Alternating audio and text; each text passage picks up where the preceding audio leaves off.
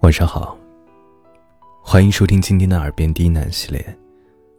我是冯生，绝处逢生的冯生。感谢您的收听和支持，让我有了坚持下去的动力。今天给大家带来一篇情感文章，对方正在输入。本节目由喜马拉雅独家播出，感谢收听。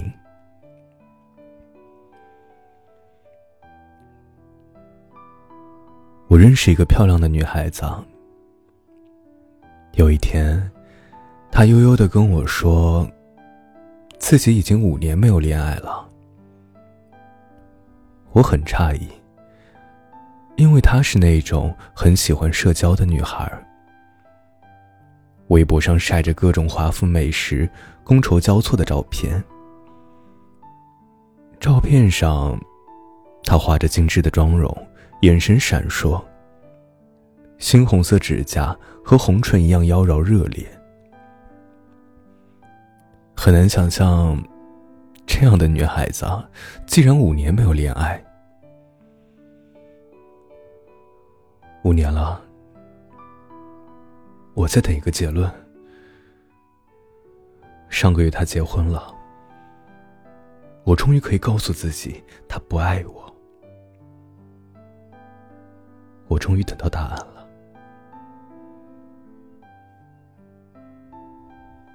女孩念书的时候喜欢一个学长，他是万人迷醒的，功课优异，学生会主席。永远穿着一丝不苟的白衬衫，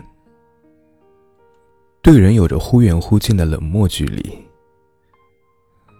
女孩为这样的气质着迷，从此，他成了他心里面越不过的高山。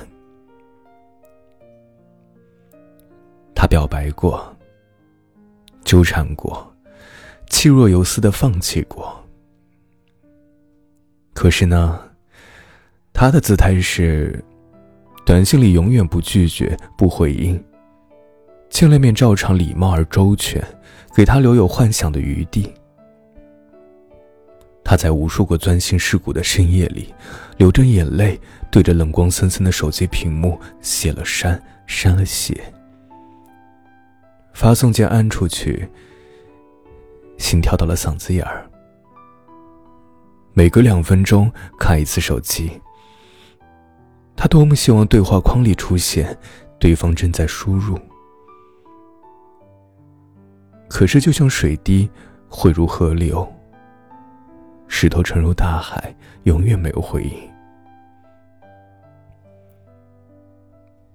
女孩说：“他最恨他的不回复，哪怕是拒绝，是嘲笑，是谩骂，他都会好过一点儿。”感情里最可怕的事儿，不是争吵，不是拒绝，而是没有回应。因为没有回应，这段感情在他的心里变成了永远未完成，变成了执念。他从等待一个开始，变成了等待一个结论，一个自己对自己的交代。有一种幸福。叫对方正在输入。那年我参加一个旅行团，车子行驶在青藏高原，一行人沉醉在壮美的雪山和湖泊面前，纷纷举起手里的长枪短炮拍摄，大声的表达着赞叹。我注意到，一位五十几岁的阿姨。对着手机那头的人轻声聊着语音，脸上荡漾着甜蜜。他说：“，如果你也在，该有多好。”跟阿姨聊起来，她说她很喜欢旅行，可是老公工作太忙，一年要飞十几个国家。难得的几天休假，只想在家里看看书、煮煮饭。他无法陪她旅行，但是每一次都会对他说：“去玩吧，开开心心的，随时发消息给我。”他们坚持的半糖主义，分开旅行。可是我忽然觉得，那些幸福婚姻的夫妻，不一定要时刻甜蜜，有着共同的爱好，看着一样的风景。他们或许灵魂有着不同质地，但是能够在同一间水泥瓦砖里携手走过生活的繁碎纷杂，应对掉一个个危机，彼此仍然有着深沉的爱意。最重要的是，有情感的流动和情绪的呼应。他讲的笑话一点都不好笑。可是你回应了他，而不是冰冷的走掉。他拿不定主意背哪只包包。你觉得其实看起来都一样，可是你回应了他，而不是觉得他烦人又矫情。他发了一条消息给你，只是告诉你天气真好，你回复了他，而不是觉得无关紧要的事儿，工作时间勿扰。有人说，婚姻里最毒的伴侣不是出轨的那一种，而是习惯逃避的。当两个人有了冲突，一方总是冷漠的逃避，另一方只能变成一只老虎，不断的要回应。深以为然。心理学家也说过啊。无回应之处便是绝望。我们常常在亲密关系中感到孤独，即是源于情绪得不到回应，情感得不到滋养。父母拼命赚钱买学区房，给孩子最好的教育，可是却常常在孩子兴高采烈讲一件事情的时候，一盆冷水泼下来，孩子学会了闭嘴。从此也在心里关上了一扇门。丈夫努力工作，换更好的房子、车子，可是却常常在妻子间发生冲突的时候，习惯了逃跑，彼此冷战，双方都如同坠入无底深渊，一片空空沉寂，陷入破碎、空虚和死一般的绝望感。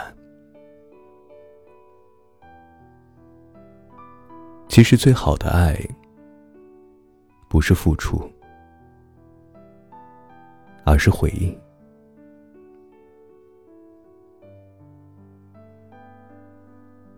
多年前，王志文接受朱军的采访，朱军问他：“想找个什么样的人结婚？”王志文说：“想找个可以随时说话的。”一句话，道尽太多婚姻里的孤独。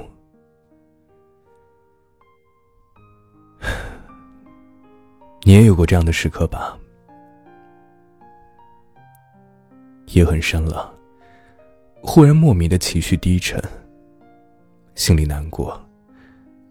你自己都觉得有点矫情，一切都挺好的，也并没有什么特别的事情发生。可就是没来由的难过了。你想摇醒枕畔的人，告诉他你心里的感受。可是你看着熟睡的他，不确定他会给你一个拥抱，还是一句怨言。你想发一个消息给手机那头的人，可是短信编辑了半天，怎么都觉得不妥。你不确定会不会打扰到对方，不敢肯定他会不会回你。